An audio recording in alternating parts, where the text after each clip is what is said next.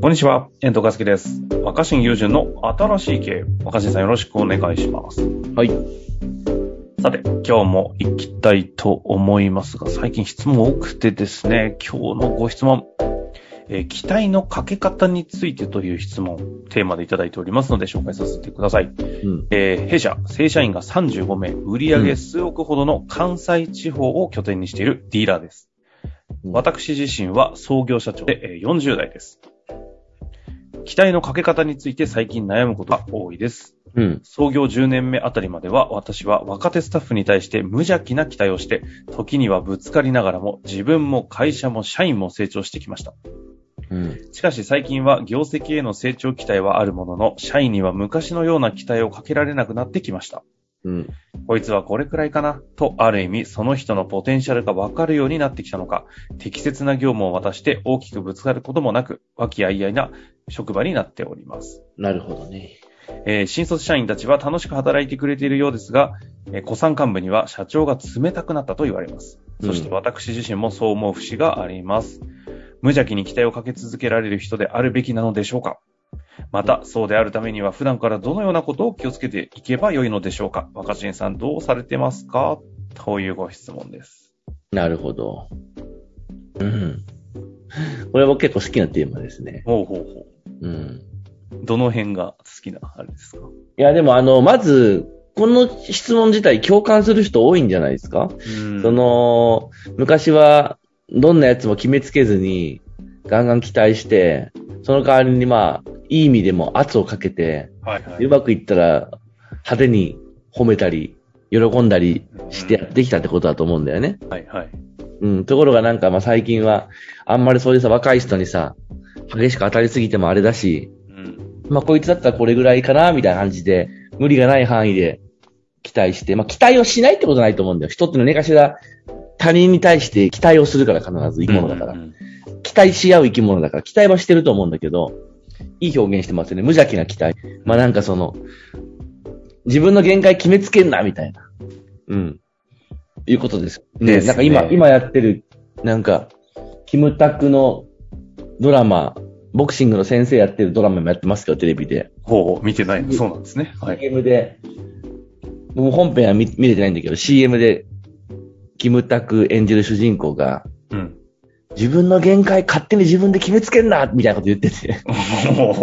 すごいなんか、今っぽくないドラマの、なんか。そうですよ。今僕、そう、そういうこと、そういうことだと思うんだよ。自分の限界を自分で決めつけんな、みたいな。だからそういう、その、だけど、それがだんだん、その、この、質問くれた方は、ああ、まあ、君だったらこれぐらいよね、あしちゃってんだよねって、それを、それをなんかその昔からのメンバーには冷たくなったと言われてると。昔はもっとそこを決めつけずに期待して、あ。なるほど。キムタクのメッセージ通りやってたのに。うん、やりすぎればパワハラになるけどね。うんうんうん。っていう話かなと思うんですね。うん。いや、非常に共感し始めてます。うんで、まあこれ僕喋りながら考えてんだけど、うんうん。いつも通り。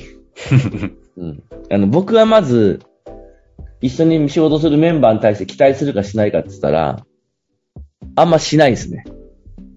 ほうん。基本は。う。うん。そうなんだ。うん。基本は。うん。期待しとかない方が楽だ。楽じゃん。そうですね。うん。でも楽、で言うなら。はい。冷たくなったって言われるってことは、多分期待しな、無邪気な期待をかけなくなったことだけが原因ではないと思ってて。ああ。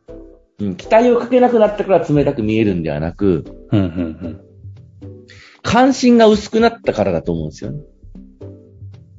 うん。なるほど。あの、すごく無邪気に期待かけてたら関心も持つじゃん。おーい、みたいな。お前、はいはいはい。やれるっしょ、みたいな言ってて。そもそも関心があるから、その付き合いしますもんね。いや、まあ、その、よくそんなん別に新人だから関係なく言ってこいよ、みたいな。はいはいはい。俺責任取るし、思い切って提案したらいいじゃん、みたいな。うんうん。っていうふうに言われてると、言われてる方も、まあ、ちょっとこう、うわ、圧強いなって思いながら、まあ自分に関心もあるんだろうな、みたいな。ああ、確かに。だけど、その期待を薄くすると、まあ関心も薄くなってしまうようになりがちだよね。ああ。でも、はいはい僕はここで大事だと思ってるのは、僕はイライラしたくないし、やりとりがスムーズになるために、僕あの、あんまり過剰に期待はかけないんだけど、うん、うん、もう関心は持つようにしようかな、と思う。うん。うすごいさじ加減の話に聞こえる。す、なるほど。うん。期待はかけない今僕の話ね。の、関心はちゃんと寄せるようにしてる。ですね。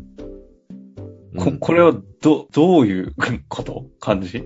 うん、期待、過剰な期待してなくてもさ、若手社員が頑張ってたりとか、うん。悩んでたりとか、うん。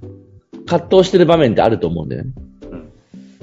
まあその過剰に期待かけて役割与えると、おいどうだった？って、関心も持ちやすくなるじゃん。でも期待と関心は僕はイコールではないと思ってて、だからいいじゃん、あそこのじいさんにはディーラーって言ってたよね、相談者さんね。ですねもうあそこの、あそこのじいさん、車買ってからもう2年になると。うんもう、もしかしたら新しいのも欲しくなってるかもしれない。いやいや、社長、この前提案したの2年前ですよ。車検も来てないですよ。まだ、いや、関係ないよ、みたいな。新しいが出たじゃん、みたいな。行ってこいよ、みたいな。はいはい。言ったらするじゃん。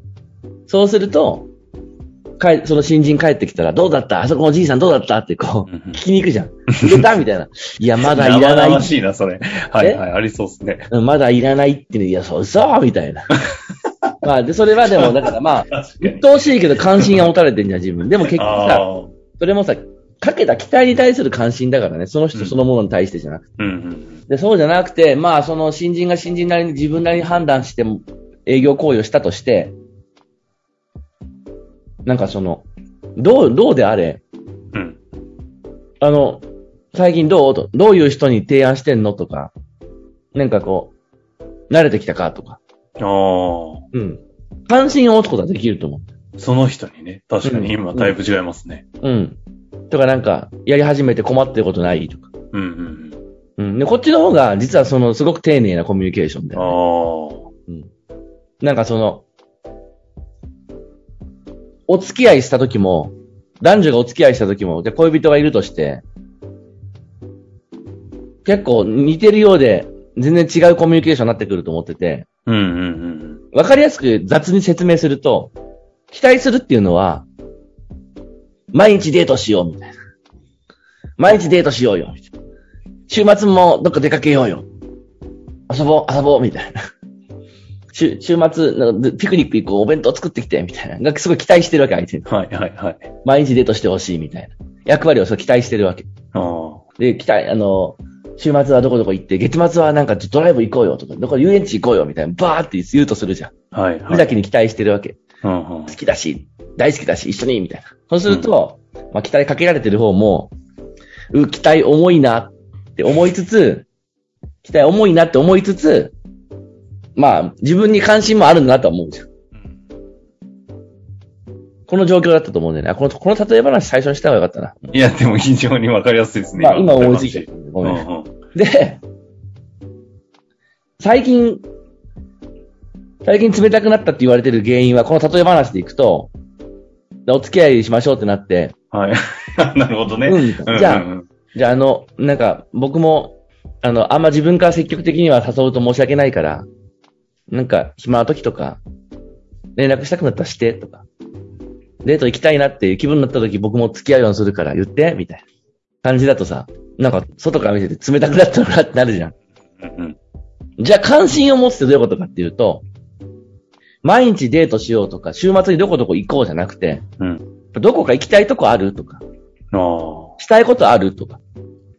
あとなんか、なんかいし、せっかくお付き合いしたんだから、どういうことができると楽しいかなとか、どういう頻度で会えると一番ちょうどいいかなって、聞いたりとかすることじゃない。ああ。それをしてあげればいいんじゃないだから、社員に対しては。こうしよう、ああしよう、これがいいよじゃなくて、はい、どうですか、はいどうしたいですか？それ全然、無理くり期待かけてるわけでもないし、うんうん。だからといって冷たいわけでもないっていう。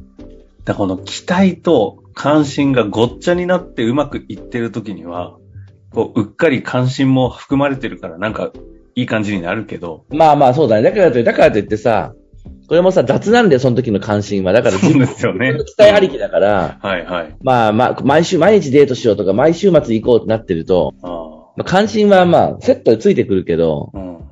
まあ本当に自分のこと丁寧に見てくれてるとは限らないし、飽きてきたら終わりじゃん。会社もそれが起きると、うん。確かに飽きたら終わり。本当ですね。大体そのパターンはうん。3ヶ月ぐらいで別れそうですもんね。うん。